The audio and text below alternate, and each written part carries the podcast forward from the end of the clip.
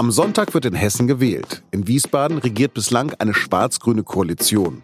Doch um die scheint es bei diesem Wahlgang gar nicht zu gehen. Ein Orkan bläst den Wahlkämpfern von CDU und SPD aus Berlin entgegen. Der Urngang wird zur kleinen Bundestagswahl stilisiert.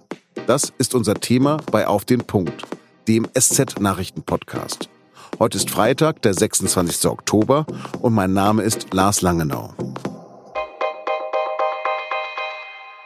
Wie es aussieht, werden am Sonntag die Volksparteien schon wieder gerupft. Laut Umfragen kommt die CDU auf nur noch 27 bis 28 Prozent. Die SPD fällt auf 20 bis 22 Prozent. Für beide sind das Verluste von je 10 Prozentpunkten. Und wie schon in Bayern, so sieht es aus, als ob die Grünen stark von der Schwäche der anderen profitieren können. Bestätigt sich das, dann hätte lediglich eine Jamaika-Koalition aus CDU, Grünen und FDP eine sichere Mehrheit im Landtag von Wiesbaden. Im Gegensatz zur CSU in Bayern hat Ministerpräsident Volker Bouffier auf rechte Töne im Wahlkampf verzichtet und sich im Wahlkampf auch nicht von Kanzlerin Angela Merkel distanziert. Nur, er dringt damit nicht durch. Geht im Moment aufwärts, das ist in Ordnung. Ich glaube, wir werden am Sonntag auch noch andere Zahlen sehen.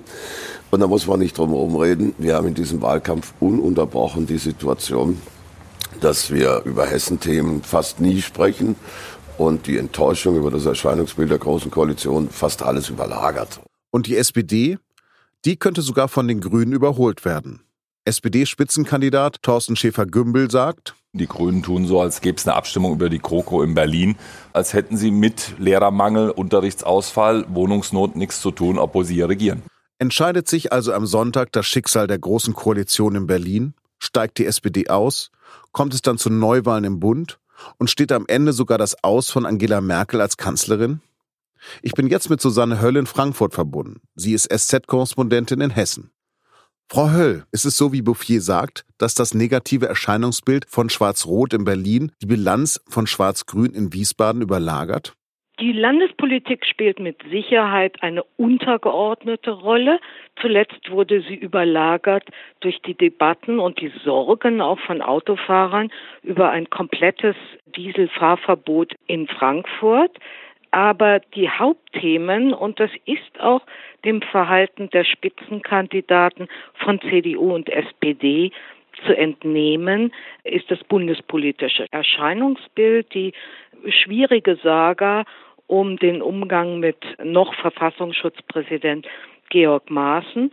Und die Grünen können natürlich profitieren im Moment. Sie profitieren bundesweit. Sie haben auch in Bayern profitiert und die schwimmen auf einer Welle des Erfolges.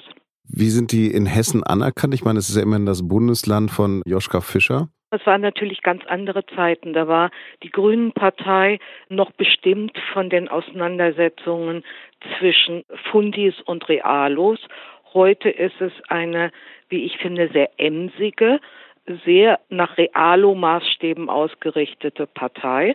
Aber das, was sie machen, kommt gut an. Ausbau der Ökolandschaft, in der Verkehrspolitik, kleine Schritte hin zur Verkehrswende, sachliche Arbeit das gefällt in Hessen. Als ich in Frankfurt studiert habe, da galt die CDU in Hessen als knallhart konservative Partei.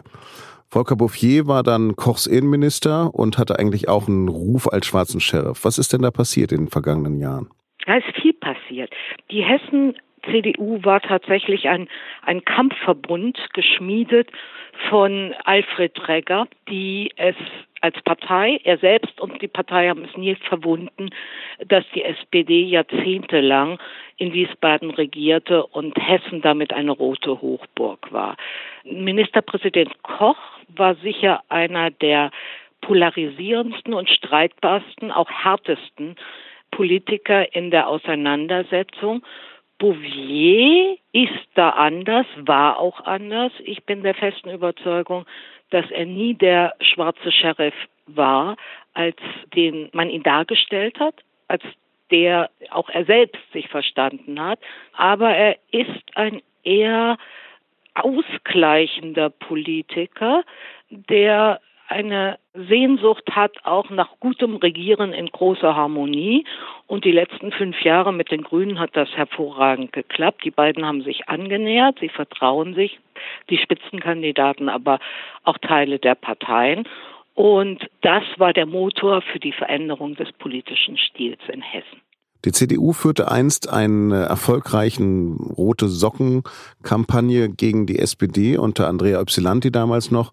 Jetzt hat man so den Eindruck, das wird wieder versucht, weil theoretisch könnte es auch zu einer rot-rot-grünen Regierung reichen. Dazu muss man sagen, dass dieses Schreckgespenst rote Socken längst nicht mehr die Wirkung erzielt, die es seinerzeit erzielte.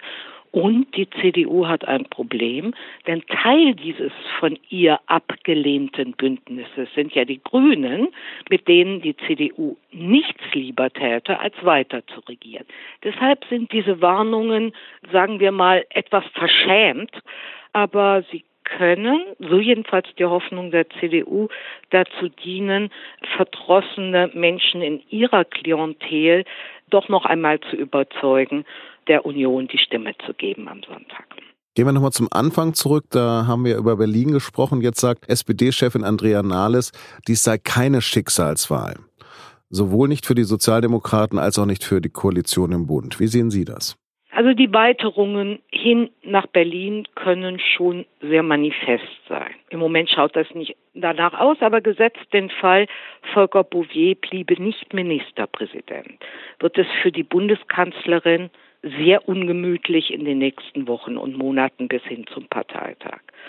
Wenn die SPD ein sehr schlechtes Ergebnis, was in Hessen bedeutet unter 20 Prozent, erreichen würde, wird es für Andrea Nahles sehr ungemütlich, weil sich dann aus meiner Sicht zumindest die Rufe nach einem Abzug aus der großen Koalition in Berlin mehren dürften. Ich bin auch immer vorsichtig mit dem Wort Schicksalswahl, was weiß man schon, aber die Konsequenzen könnten tatsächlich auch Berlin erschüttern. Vielen Dank, Frau Höll nach Frankfurt. Und jetzt noch drei Nachrichten des Tages. In der Türkei ist ein Deutscher zu einer Haftstrafe von sechs Jahren und drei Monaten verurteilt worden. Der 29-jährige Patrick Kreike aus Gießen wurde der Mitgliedschaft in einer Terrororganisation schuldig gesprochen. Er ist bereits seit März inhaftiert. Die Staatsanwaltschaft wirft ihm vor, er habe sich der YPG, einer Schwesterorganisation der verbotenen kurdischen Arbeiterpartei PKK, als Kämpfer anschließen wollen. Seine Familie in Deutschland hingegen sagt, er sei nur zum Wandern in der Türkei gewesen. Kreikers Anwalt will das Urteil anfechten. Der Club der Milliardäre wächst und wächst. Weltweit ist das Vermögen der Superreichen vergangenes Jahr um fast ein Fünftel auf den Rekordwert von 8,9 Billionen Dollar geklettert. Laut der Studie der Beraterfirma PwC und der Bank UBS kommen allein in China jede Woche zwei neue Milliardäre neu hinzu. Auch in Deutschland gibt es inzwischen 123 Milliardäre. In der Nacht zum Sonntag werden die Uhren eine Stunde zurückgestellt. Sie können also länger schlafen oder feiern. Geht es nach dem Willen der EU-Kommission, dann springen die Uhren zwischen Lissabon und Helsinki ein letztes Mal auf Winterzeit. Denn Brüssel will die Zeitumstellung abschaffen.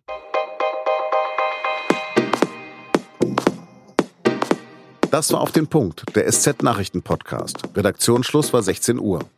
Da es ja am Sonntagabend auch eine Stunde früher dunkel wird, können Sie in Ruhe alle Prognosen, Hochrechnungen und Ergebnisse zur Wahl in Hessen ab 18 Uhr bei sz.de verfolgen. Wir liefern Ihnen Analysen, Kommentare und ein Interview mit der ehemaligen Bürgermeisterin von Frankfurt am Main, Petra Roth. Bis dahin wünsche ich Ihnen einen schönen Feierabend und ein entspanntes Wochenende.